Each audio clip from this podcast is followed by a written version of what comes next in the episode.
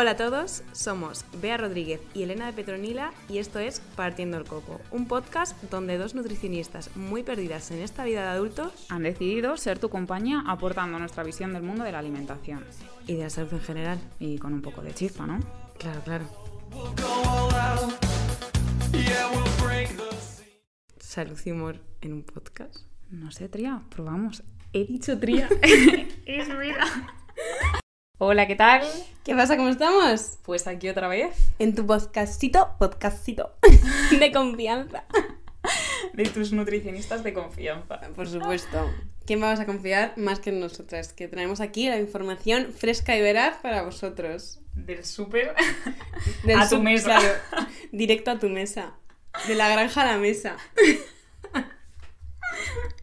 Hoy que no venimos a hablar de comida en sí. Exactamente. Hoy venimos a hablar de un tema eh, que está muy guay. O sea, que lo podemos unir con el tema de la alimentación, pero que al final creemos que es de mucha importancia el llevar a cabo y el tener una buena educación en, en salud hormonal y en saber cómo funciona al final el ciclo menstrual de cada uno. Que Hablar de esto. Claro, o sea que la educación en todo esto, hablamos muchas veces de que la educación en alimentación eh, pues es muy deficiente, pero es que al final si nos ponemos a pensar sobre nuestro ciclo menstrual y sobre lo que nos pasa, mm, pues no tenemos ni idea, o sea, nos guiamos por lo que nos pasa y muchas veces no sabemos si eso es bueno o eso es malo, simplemente pues nos pasa, ¿no? Sí, o simplemente nos guiamos por lo que hablamos con nuestras amigas, o nuestra madre, o nuestras primas, en plan, pues yo esto, yo tanto, yo lo otro, y al final pues vas intentando eh, hacer tú un poco tu guía de más o menos como... Claro, pero que hablas de eso, pero muchas veces no sabes si es bueno o malo. Simplemente, pues cada una tiene su variabilidad, ¿no? Mm. Cada una, pues, eh, tiene un ciclo de una manera, tiene unos síntomas, se encuentra de una manera o de otra, pero tampoco sabemos exactamente qué es, si, es- si eso está bien o está mal. Claro, pero tú te comparas con tus amigas, es decir, si tú en un grupo de amigas todas eh, les pasa lo mismo y tú eres la rara a lo mejor en ese grupo de cuatro, Estás jodida. es como, mm, vale, pero a lo mejor tú eres lo que está bien y el otro, el resto no, ¿sabes? Claro, ¿cómo sabemos eso? Pues es que no lo sabemos, ese es el problema y por eso venimos a hablar de ese tema tan, tan, tan, tan sumamente importante, ¿verdad? Porque es que además ahora está como mazo de moda y eh, escuchamos por ahí un montón de cosas, eh, de, de gente diciendo que qué es lo que hay que comer en determinadas etapas del ciclo, eh, qué es lo que está bien y qué es lo que está mal, si la regla no debe doler o debe doler, en fin, un montón de cosas que creo que, que están muy bien de conocer, lo que sabemos hasta ahora, que tampoco es que se sepa mucho, pero bueno, lo que se sabe, se sabe, y yo creo que es Sí. importante pues ponerlo en conocimiento de todos. Y... Y bueno, entonces vamos a hacer una serie de episodios, ¿no? Donde vamos a hablar un poco de todo, de todo este tema, pasando pues por eh, cómo debe ser un ciclo hormonal saludable, eh, amenorrea, eh, síndrome premenstrual, Endometriosis... síndrome de ovario poliquístico, menopausia, bueno, y ya todo lo que se nos vaya ocurriendo por el camino, porque así somos nosotras. Todo lo de salud hormonal femenina, ¿vale? Que no es simplemente algo que tengan que saber las mujeres, ¿vale? Aunque sí que es lo que más, pues al final mm, vivimos, entonces está fantástico eh, pero también, bueno, pues un poco de comprensión frente a los hombres, porque no somos lineales como vosotros, no tenemos por así decir, esa ventaja de siempre igual, ¿vale? Mm. Somos muy cíclicas y vamos cambiando mucho y no siempre es algo que decidamos, ¿vale? Son muchas veces resultado de nuestras hormonas y cambios que si nosotras no nos entendemos, entendemos que el resto tampoco nos entienda, pero que por lo menos, eh, pues eso, conozcáis un poquito eh, qué es lo que nos pasa, por qué nos pasa y por qué tenemos las consecuencias que tenemos muchas veces. No, y que claro, es lo que tú has dicho, o sea, tenemos, vivimos en un mundo en el cual todo es lineal, ¿no? Y al final nosotras funcionamos como un ciclo. Mm. Entonces parece que tenemos que encontrarnos en el mismo estado de ánimo, en- con la misma energía, para afrontar el día a día igual y evidentemente, eh, dependiendo del, del dónde te encuentres, en qué punto te encuentres en tu Mm. ciclo eh, hormonal y que tu ciclo menstrual, pues no vas a estar igual. O sea, Exacto. es muy normal no estar igual y muchas veces pues intentamos tener ahí esa presión y, y unas veces estamos súper eufóricas y pues nos, en, Nos comemos el mundo. nos comemos el mundo exactamente y luego pues estás eh, justo pues en- días antes de que tenga la regla y es que tienes una bajona en el cuerpo que dices, vamos a ver. Es que antes, lo, lo estábamos hablando antes de empezar, le he dicho, eh, he escuchado también que eh, en función del momento del ciclo menstrual en el que estés, vas a estar más elocuente a la hora de hablar, vas a poderte desenvolver mucho mejor hablando. Y he dicho, mierda, estoy en el momento erróneo. No estamos grabando en el momento correcto.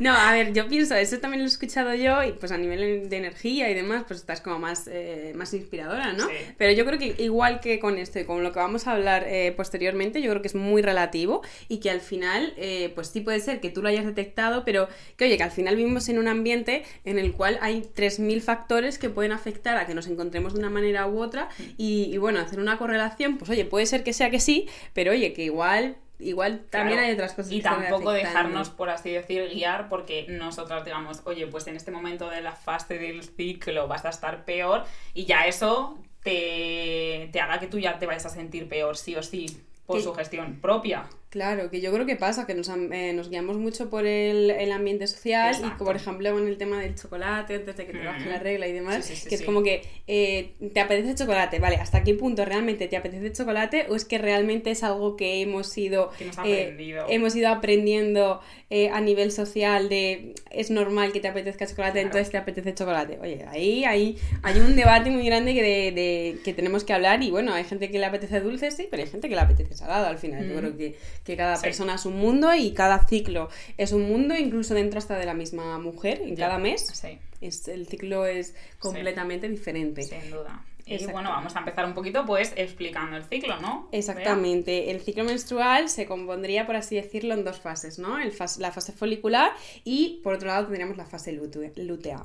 La fase folicular eh, empezaría eh, pues en el primer día de regla, ¿no? El Ujú. primer día que manchas, por así decirlo, y durante esa fase, pues, eh, se habría un aumento de las hormonas FSH, LH y de los estrógenos. ¿vale? Entonces, esa fase dura exactamente hasta el momento en el que se produce la ovulación, ¿no? Sí. A partir de ese momento caen los estrógenos, cae la FSH y cae la LH, y entonces se produce un aumento de la progesterona, ¿vale? Sí. Eh, y en ese momento, justamente, eh, pues es el momento en el que. mm, A ver, ¿cómo te digo? Empieza otra vez el ciclo, ¿no?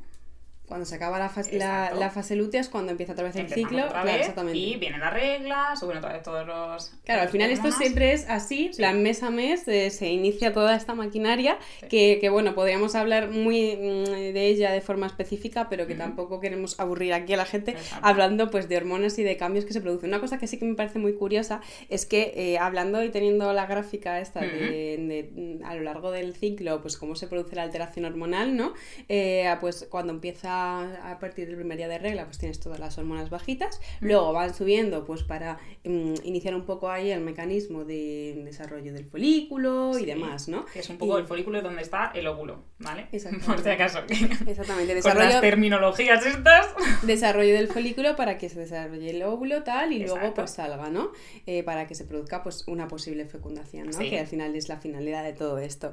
Entonces eh, pasa que luego, claro, cuando ya se produce la ovulación, es decir, cuando sale el óvulo de- del ovario, ¿Mm? eh, se caen la mayoría de las hormonas y aumenta la progesterona, ¿no? Que sería como eh, pues esa hormona que se encargaría como de, de mantener o de eh, hacer como que en algún momento pues que se produzca la Sí, que el ambiente sea algo más propicio para que haya Exacto. una implantación. Exacto. Pues llega un momento en mitad que si se ve en la gráfica aumentan los estrógenos y no sé si sabes por qué es. ¿no?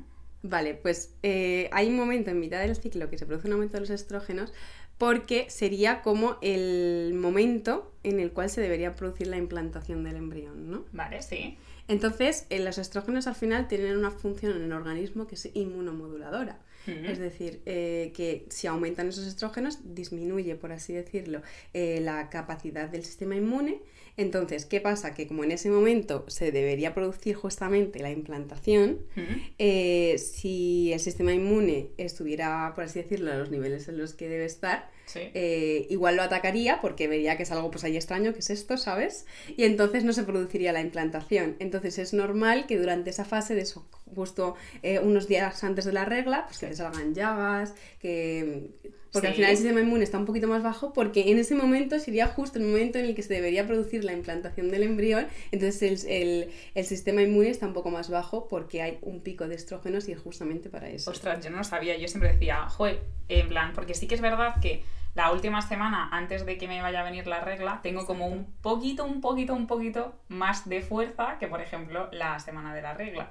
Y en el gimnasio sí que lo noto, pero no lo había Es que es complicado eh, Sí. asociar todo eso. Yo Sí, creo sí, que habría que tener para eso, o sea, yo pienso que eso es como muy costoso a nivel eh, de tenerlo, o sea, te tiene que interesar mucho y te tiene que apetecer mucho el hacerlo, el registrar realmente qué es lo que estás sintiendo, ¿no? En cada parte del ciclo y, y ver, apuntarlo. No creo que y tan yo creo costoso, que pero sí que... Sí, pero que al Es- final estás muy consciente muchas veces también no sabes hasta qué punto es cosa tuya o cosa del ambiente también que repercute. Entonces, A ver, yo creo Está que es está necesario, interesante. o sea, a ver, yo creo que apuntarlo sí que está bien en cualquier momento, pero ya no solamente un mes, sino por lo menos tres para empezar a conocerte a ti misma, porque muchas veces no sabes por qué te está pasando una cosa, por qué te pasa otra, y una vez empiezas a registrarlo, dices, ostras, es que mm, una semana antes de que me venga la regla eh, me duelen los pechos, o una semana antes estoy eh, de máximo, ¿sabes?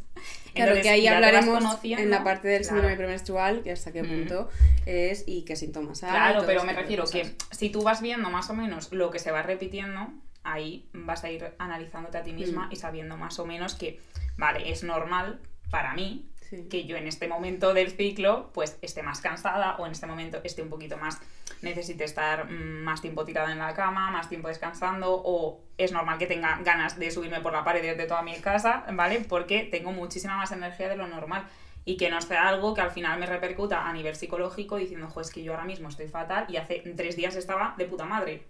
Y una vez sí que vas registrándolo, pues te vas dando cuenta de esas cosas y oye, que ser consciente nunca viene mal.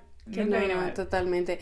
Y luego dentro de eso, tener en cuenta pues que eh, a lo largo también de nuestra vida, el ciclo también cambia. Quiere decir, tu ciclo con 20 años no es igual que con 30 y tampoco es igual con 40. Entonces, tener en cuenta eso mm, es importante. Quiere decir que al final, ahora en este momento de tu etapa vital, te encuentras de una manera, tienes ciertos síntomas, pues es normal, ¿no? Que ahora mismo, por ejemplo, a lo mejor te dura la regla, pero que luego después, en un futuro, eh, pues después de haber tenido varios partos o demás, ya no te duela. Quiero decir, al final hay muchas cosas que cambian, tanto pues a nivel pues de tu estilo de vida, hay muchas cosas que van a afectar a que tú pues tengas un ciclo diferente en, en diferentes momentos de tu vida y que no va a ser igual cuando tienes 18 que cuando tengas ya 40, ni cuando estés ya, pues tengas 50 y estés ya cerca de la menopausia, ¿no? Así Totalmente. que tener en cuenta un poco eso, ¿vale? Y luego dentro de todo eso eh, hay una cosa que se habla muchísimo, ¿no? Que sería el si eh, realmente el- es normal que nos dura la regla. ¿Es normal o no es normal? Quiero decir, se habla mucho y se ve mucho en redes sociales, ¿no? De la regla no debe doler. Pero luego tú te pones a hablar, ¿no? En un conjunto, con un conjunto de gente y te das cuenta de que eh, la mayoría o una gran mayoría de mujeres Les duele. les duele la regla. Entonces, claro, O que te que tomar algo. Claro.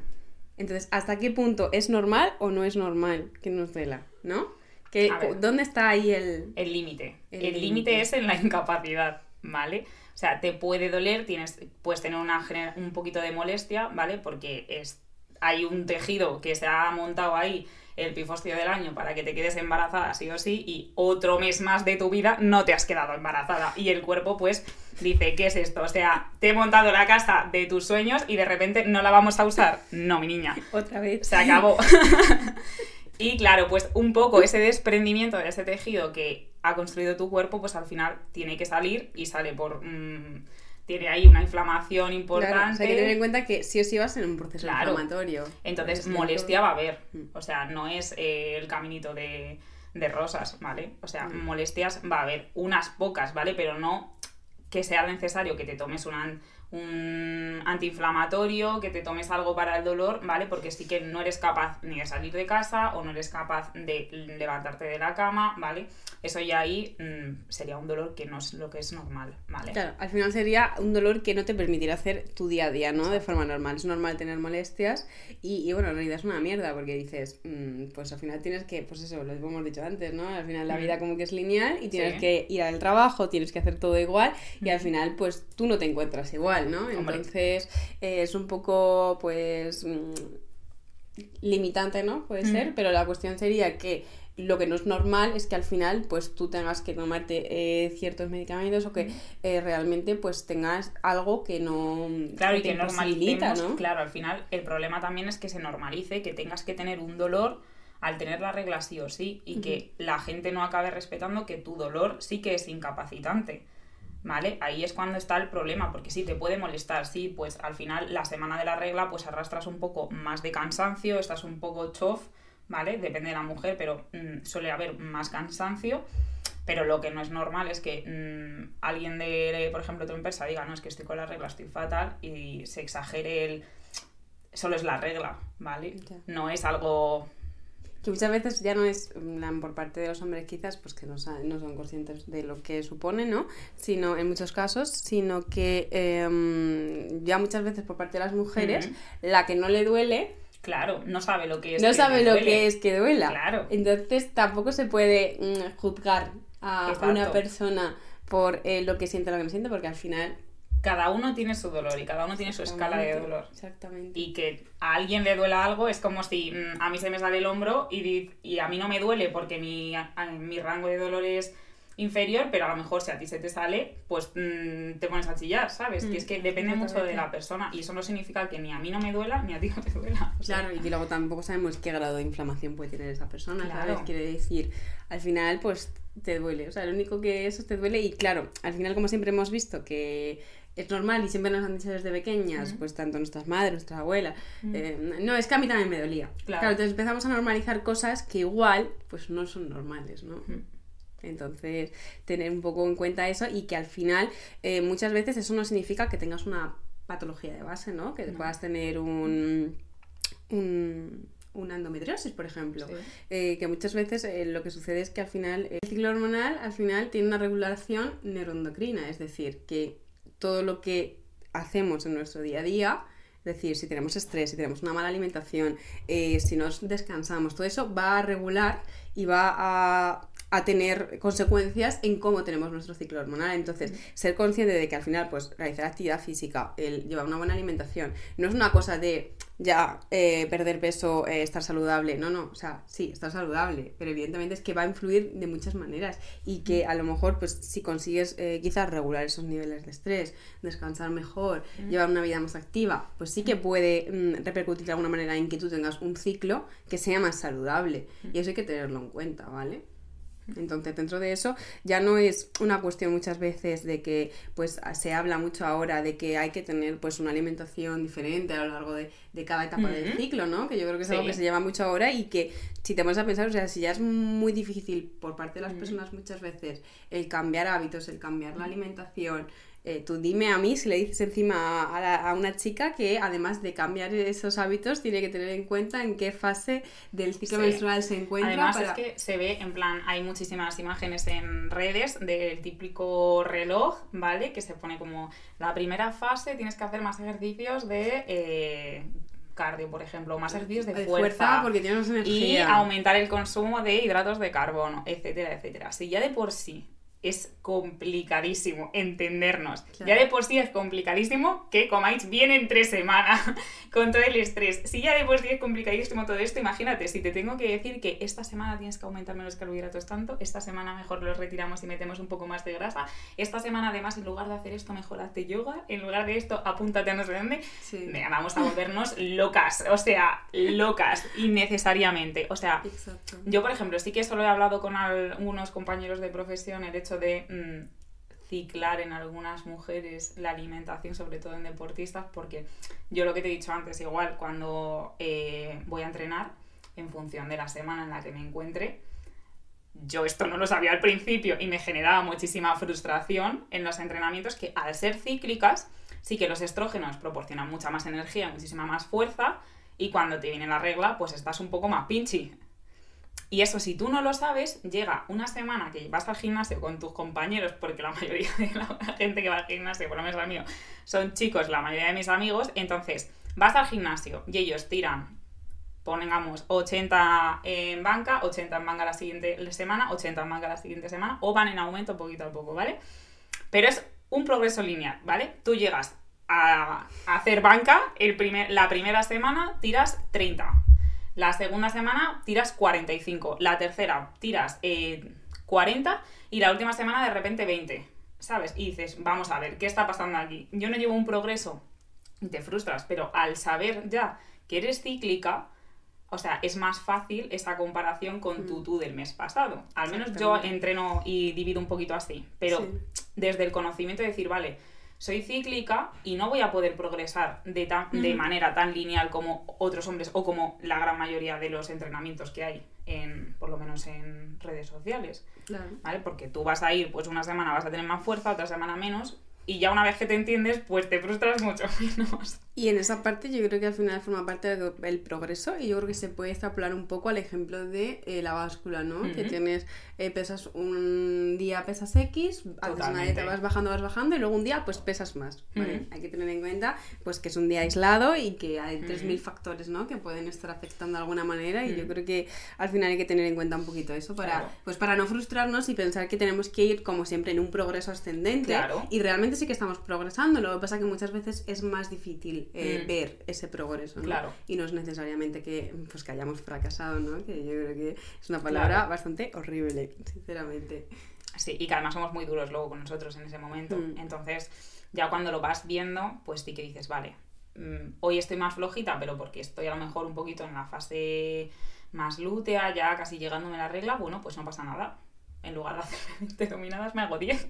Listo, no, haces, ¿vale? claro, claro te bajas del rendimiento, pero no te frustras frente a lo que te tocaba ese día, a lo mejor de mm, tantas, ¿vale? Entonces... Y luego yo creo que quería también apuntar en torno al tema que hemos hablado de la alimentación, que eh, sí que es cierto por eso que se habla de aumentar los carbohidratos del principio de la fase folicular, que luego en la fase lútea pues sueles tener un poco más de hambre porque aumenta... Mm, o sea, aumenta como la demanda energética, también aumenta el, el, gasto energético, entonces ahí pues, también por, de algún modo se podría llegar a compensar, mm, depende un poco de cada persona, pero eh, claro, entonces lo que se dice es, pues eh, durante esa fase lútea, pues aumentar un poco, como tienes más, vas a tener más hambre probablemente, pues aumentar alimentos más saciantes, tipo alimentos altos en grasa, altos en proteína, que nos van a generar esa saciedad. Pero claro, es que al final es muy complicado. Y yo creo que tenemos que partir de una base de alimentación muy estable, muy de conocimiento de qué estamos comiendo y llevar una alimentación saludable, de conocer nuestro ciclo, para poder decir, vale, mm, pues igual sí que tengo que comer algo más rico en grasas o más rico en proteína que no me vaya a saciar más y que durante mm, la fase folicular, pues que tengo un poco menos de hambre, pues a lo mejor tengo que tirar más de verdura y tengo que tirar más de hidratos de carbono, ¿no? Pero, o sea, no es que no se pueda, sino que normalmente partimos de una base en cuanto a alimentación que simplemente con llevar una alimentación saludable ya vamos a encontrar una mejora. Entonces, y ahí en esto que has eh, comentado de justamente ese aumento del, del metabolismo, del gasto energético de las últimas semanas del ciclo, antes de que no venga la regla, viene ese momento que muchísimo paciente, no sé si te pasa, refieren sobre todo las chicas de que esa semana eh, tienen muchísima hambre, muchísima hambre, muchísimas ganas de comer cualquier cosa o, por así decirlo de forma que no me gusta nada, el me he saltado la dieta o me he saltado el plan o me he saltado la situación de... Eh, un poquito de atracón. Exacto, ¿vale? Que a lo mejor es que te has comido dos onzas de chocolate, ¿vale? Pero que sí que al conocer que ese metabolismo está un pelín más acelerado, estás teniendo un poquito más de demanda de energía, es normal que tu cuerpo acabe pidiéndote más comida y que lo que vaya a pedirte sean también alimentos más dulces, que te dan energía mucho más rápido. Sobre todo si además estás en una pérdida de peso, es que es normal que te aparezcan. Pero al conocerte, la frustración es menos agresiva. Exacto. Y que magnificamos muchas veces lo que hemos comido, ¿no? Porque claro, tú mm. llevas esa dieta y tengo como que seguir esa dieta que al final también forma parte de esa linealidad de tengo que comer esto porque esto me hace bajar de peso y realmente pues eso, al final mm, cada fase puede ser que tengamos unas sensaciones diferentes y yo creo que mm. ahí la alimentación intuitiva es muy importante y que bueno, llegar a ese nivel también es muy complicado. Es muy complicado, o sea, no podemos hablar de alimentación intuitiva que a nosotras nos encanta, pero que realmente tenemos que ser conscientes de que hay que partir una base de conocimiento y una base de, de, entendernos y de comprendernos que hoy en día es muy complicado. Sí, que para llegar a una alimentación intuitiva primero hay que saber comer. Exactamente, es que al final eso pasa como todo, yo que sé, en tema de nutrición deportiva, si tú comes muy mal aunque hagas deporte, tendrás que partir de aprender a comer de forma saludable para poder pues ver qué tomar, qué suplemento tomar. Y luego ya mejorar todavía el rendimiento más, ¿vale? En plan afinar más, pero la base es necesaria. Exacto. O sea, Exacto, exacto. Entonces yo creo que eso es muy importante. Luego mm. eh, también querríamos abordar el tema de la ovulación, ¿no? Sí. ¿Cómo sabes si estamos ovulando o no estamos ovulando? Sí, más que nada porque la regla, ¿vale? El tema de la regla, que hay veces que sangramos y puede que estemos sangrando sin haber ovulado, ¿no? Claro, que es- a mí es algo que yo cuando me enteré, sinceramente, a mí me explotó la cabeza. Porque claro, ¿tú qué es lo que piensas cuando tienes la regla? Pues que al final pues tienes ese ciclo, ¿no? Que ha habido un óvulo por ahí, que, es, que, que además, Sí, supuestamente... Cuenta eso, cuenta eso porque a mí Es que- sí que eso me explotó la cabeza. Con eso no pude. Cuando me lo dijiste el otro día dije, ¿en qué momento me saltado esta parte del tema de, la mujer? Es con que el culo torcido, tío. O sea, no puedo con la vida. O sea, en- yo llevaba Adelante. toda mi vida pensando... o sea, a mí me dijeron en algún momento de mi existencia, no recuerdo cuál, o sea, eh, juraría que fue en el instituto, o sea, es que juraría que fue en el instituto, sinceramente, que eh, pues al final, como no hay fecundación, ¿no? Cuando llega la regla, pues igual que cae toda la parte del endometrio, toda la sangre y demás, pues también cae el óvulo. Pues si te lo dicen, pues te lo crees, ¿no? O sea, ¿por qué, por qué vas a dudar tú? Hombre, claro. Si yo no veo nada, o sea, yo cuando veo ahí, ahí solo sangre. Claro, entonces eh, yo estuve bastante tiempo en mi vida, desde ese- o sea, desde que yo me enteré de eso, estuve bastante tiempo en mi vida diciendo, a ver si veo el óvulo, ¿no? Es que no eres la única, es que no eres la única, es que a mí me pasaba igual. O sea, es que yo también lo he estado buscando. Pero, Ya, bueno, pero en algún claro, momento se caerá. claro, y además yo decía alguna vez, ay, ¿será esto? Em, y realmente, eh, o sea, el óvulo no lo vas a ver porque no va a caer como tal, en plan, se autodestruye dentro al no estar fecundado. Y yo, o sea, cuando yo me enteré de esto, yo dije, pero ¿cómo es posible? Es que O sea, me lo dijiste y flipé. O sea, pero ¿cómo es posible? O sea, se autodestruye dentro del útero, entonces nunca lo vas a ver en, en la compresa, ¿sabes? Es que yo aluciné, porque es que además, mm, yo que llevo copa, pues cuando hacía así decía, a ver si lo veo esta vez. Hacía así, ¿sabes? En plan. Y decía, no sale nada. No sale nada. Siempre decía, Buah, pues a lo mejor se ha caído mientras me la estaba. O sea, al Claro. quitármelo se habrá caído es por que ahí. tú dirás, en cuatro o cinco días que tienes la Claro. regla, o sea, ¿en qué momento puede caer? Pues incluso, se sabe. incluso eh, hubo un vídeo que hizo que yo tuviese todavía más la idea de que iba a salir uno uno. Pero Porque vi a una chica, en plan, era como un vídeo tipo de estas eh, videollamadas random. Y había una chica que la preguntaron, ¿qué es lo más raro que tienes en tu habitación? Y dijo, un óvulo. Y sacó como un cajón, un tarrito así, con una cosa dentro. Y yo dije, pues si está lo encontrado, yo también tengo que encontrarlo. No lo voy a guardar, eso sí. No, ¿Qué claro, no, guardar qué esto? asco. Ya ha llegado. No hemos llegado a ese punto, pero. O sea, tú- pero eh, escúchame, además Claro. que digo, o sea, ahora pensando dices, ¿cómo vas a guardar un óvulo? O sea, eso te, se tiene que... A ver, yo que se lo metería en alcohol o algo así. Ay, ¿no? verdad, la gente es que hace cosas muy Como raras, el digo de laboratorio de biología. Eh, Pero yo cuando, cuando me lo dijiste es que a mí también me ha pasado. Claro. Incluso cuando era más pequeña me acuerdo que en la compresa, que es más, se ve más, Claro, yo recuerdo de buscarlo Decía, justo cuando sea que me enterara. tampoco está. Otro mes más que fallo en mi búsqueda. es que qué triste, de verdad, ¿eh? Pero es que para que veas, o sea, si Claro. lo hubiésemos conocido desde el principio no hubiésemos estado perdiendo el tiempo buscándolo. Pero es que si no lo sabía nadie. Pero la cuestión es, claro, igual es que se desconocía y se pensaba que era así, pues entonces te lo decían así y, y ya está. Y así es. Y evidentemente pues tú te lo creías, ¿sabes lo que te digo? Ha tenido que venir Beatriz Rodríguez a contárnoslo. increíble, increíble. Bueno, total, que eh, ahí sería, claro, evidentemente, eh, hay un óvulo, ¿no? Teórico, ¿no? Que, Sí. que es lo que produciría pues la, fe- la supuesta fecundación, pero que pues mm, a veces que tenemos ciclos eh, anovulatorios y nosotras mismas no lo sabemos porque nadie nos ha dicho nada. O, O sea, sea, yo creo que es muy... Es que es muy heavy, porque no estáis entendiendo la situación de que Claro, a si Hay a veces- explicar. que no ovulamos. O sea, siempre nos han dicho, va a salir un óvulo sí o sí, y de repente, como no hay, no hay implantación, no hay bebé, no hay nada, regla. Pues, ¿Vale? Pero es que hay veces que puede no haber nada, no llegar nada, y aún así regla.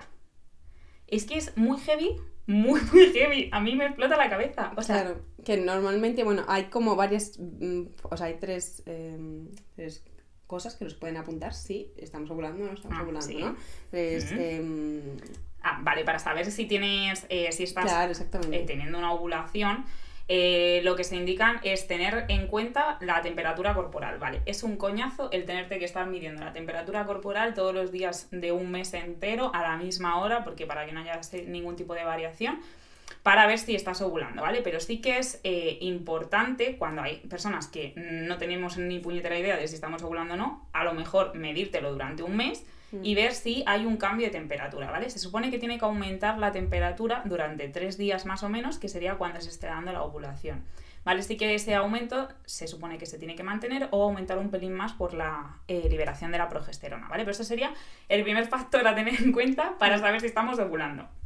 El segundo factor es el flujo eh, vaginal. Mm, Esto sí que me parece, me parece que me han engañado toda mi vida. O sea, No te que te hayan engañado, es que nadie te ha dicho nada. Entonces, si no te lo han dicho, eh, ¿usted cómo lo va a saber? O sea, yo llegaba y yo decía, bueno, pues hoy tengo un flujo A, mañana tengo el flujo B y pasado. ¿Y qué me el pasará? ¿Qué- qué- Claro, plan, cambia? yo no tenía ni puta idea de por qué cambiaba esto. O sea, llegas ahí y dices, bueno, pues esta semana está un poco más espeso, esta semana está mucho más líquido, esta semana está un poquito más como sea. Y yo decía, bueno, pues normal, tranquilamente. Pero que tienes razón. Tiene razón de por qué es así. O sea, porque hay diferente consistencia del flujo. O sea, es que yo flipé, aluciné, me quedé loca. Claro, ¿Por porque... qué? Sí, sí, ¿no, Tito? Ah, bueno, pues porque Te lo cuento, ya termina tú. en plan, el, el cuerpo es lo suficientemente sabio como para intentar que evidentemente nos quedemos embarazadas. Entonces, el flujo empieza a hacerse muchísimo más líquido, muchísimo más eh, acuoso, sí, mucho más ligero, para que si eh, llegan los espermatozoides, el medio en el que se muevan para llegar al óvulo sea lo suficientemente rápido como para que ellos puedan desplazarse. Pero es que una vez ya no hay posibilidad de quedarte, eh, de a- que haya una fecundación, el moco se vuelve más espeso para que no puedan pasar. O sea, Claro, porque ya para qué. es que me parece increíble. O sea, tenemos nuestro propio sistema de promover o mm, directamente eliminar la, la fecundación. Hmm. Yo aluciné. Yo Claro, igual que con el tema me de los estrógenos que he dicho antes, al final asumen los estrógenos para, para promover un poco esa fecundación, ¿no? En ese momento que sería Mm. como el idóneo. Entonces, que es que sea, a mí me explota la cabeza Es con que es todas una estas locura. cosas, de Es verdad. que es una locura. Yo Sí. cuando lo vi dije, ¿cómo? Bueno, Sí, a ver, sí. no lo vi, lo estuve leyendo y dije, ¿cómo? ¿Me estás vacilando? Se me quedó una cara de gilipollas que me llega a estar grabando a alguien y dice, esta que está leyendo. Pero de verdad, porque es que claro, nada tenía sentido. Llegas un día al baño y es A, llegas un día al baño y es B, y de repente dices, ¿cómo? ¿Que esto tiene un sentido? Mm, ¿Que sirve para realmente algo? ¿Cómo así? exactamente. Yo me quedé loca. Y luego ahí también tener en cuenta que pues muchas veces pues hablamos así como en comunidad de mujeres, ¿no? Sí. Hablando sobre pues, ay, pues a mí mi ciclo me dura eh, 28 días, ¿no? Sí. Que sería como de libro, ¿no? Sí. Que luego pues dentro de unos marcos como que Sí. sería variable, ¿no? Eh, pero hay otras que dicen, ay, pues yo tengo ciclos muy cortos o yo tengo ciclos muy largos. Mm. Pero nadie dice que pueda haber algo mal en eso, ¿no? Quiere Mm. decir, tener un ciclo muy corto hay algo ahí que no, Mm. que no, que no, que no va bien. O sea, no puedes tener un ciclo de, yo qué sé, de 18 días. Exacto. No. Porque es que ahí, o sea, sí lo puedes tener, pero eso significa que probablemente haya algo que, Que no, está, bien ahí. bien. ¿Sabes? Porque al final eh, la progesterona sería la que se encargaría durante la fase lútea de mantener eh, Mm.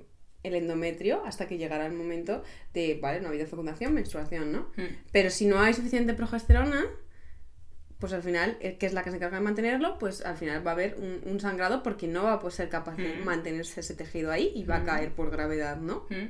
Mm. Y de igual manera, cuando tenemos ciclos muy largos, o sea, muchas veces hay mucha gente que tiene ciclos o que le vienen la regla cada dos meses. Y siempre se ha visto como normal. O yo he pensado que era normal, que es como, "Guau, incluso, guau, qué suerte. qué suerte. Qué suerte Qué que no te viene todos los meses y que a mí me viene pues cada 28 29 días aprox. Mm. Y no. Es que no, tampoco es, es- es realmente algo bueno. Claro, porque ahí también está pasando algo de que o no estamos ovulando, que es lo más seguro, y el cuerpo sigue intentando, intentando, intentando que en algún momento llegue el óvulo que no va a llegar y al final pues... eh, Por, por gravedad y por deprivación, pues cae la sangre porque al final se ha generado claro, todo porque es un ese- tejido que al final está ahí que no tiene que estar y tiene que volver otra vez a empezar el ciclo. Exactamente. Entonces yo creo que en esa parte es muy importante pues eh, ir a, a revisarnos y ir al ginecólogo y contar pues que lo que nos pasa, que yo entiendo que muchas veces también en el mundo y la sanidad pública hoy en día es muy complicado, pero que deberíamos, de, o sea, de verdad que sería fundamental entender si lo que nos está pasando es algo que está bien o que está mal y también muchas veces se desconoce hasta qué punto algo pues puede ser malo, ¿no? Pero una mínima base pues creo que sería eh, extremadamente fundamental, digamos. Ir al ginecólogo con un diario, por favor, también lo pedimos de eh, ver cómo vas tú en los ciclos, ¿vale? También para un poco que, pues al final, cuanta más información le lleves al profesional, que ya encima, pues el pobre va con el tiempo justo, mejor va a ser, ¿no? Si tú ya dices, vale, pues aquí tengo este aumento de temperatura que se supone, según Elena y Beatriz, empezamos a volar. Aquí estoy viendo que mi flujo es tal, que es un coñazo, un rollo que flipas tener lo que hacer, pues sí, pues lo entendemos, lo es. Pero bueno, eh, es algo que es una herramienta que ayuda muchísimo, ¿vale? Y que también te va a ayudar a ti, sobre todo a también... Eh, a conocerte. Exacto. Que es muy importante y que, mm. bueno, que nos conocemos de aquella manera, ¿no? Que nos vamos mm. como súper rápido y luego pues realmente no encontramos conexión entre las cosas que nos pasan, ¿no? Mm. Y ser consciente de ello, fundamental. Así que yo creo que hasta aquí este primer repasito general a un montón de cosas que me parecen, vamos, es súper interesantes, que yo creo que a nuestros oyentes pues les van a encantar, que este episodio no está dirigido únicamente a mujeres, que al final lo puede escuchar em, cualquiera que pues que quiera saber y conocer pues cómo funciona un poco el ciclo hormonal de la mujer, que yo creo que es algo muy importante, que mm. existe mucho desconocimiento al respecto y mm. que ya lo hemos venido a abordar, hombre, por supuesto. Y que somos el 50% de la población o sea, si no importamos, hijo, ¿cuántas tenemos que ser? ¿No? O sea, bueno, por favor. Pues muy guay. Pues hasta, aquí. Bueno, ya hasta aquí el episodio de hoy. Recuerda que somos nutricionistas. De las de verdad. De las que tienen en cuenta que somos cíclicas. Y estamos a tu disposición. Suscríbete, comparte y síguenos en nuestras redes sociales. Nos vemos en el siguiente episodio. Hasta luego. Chaito.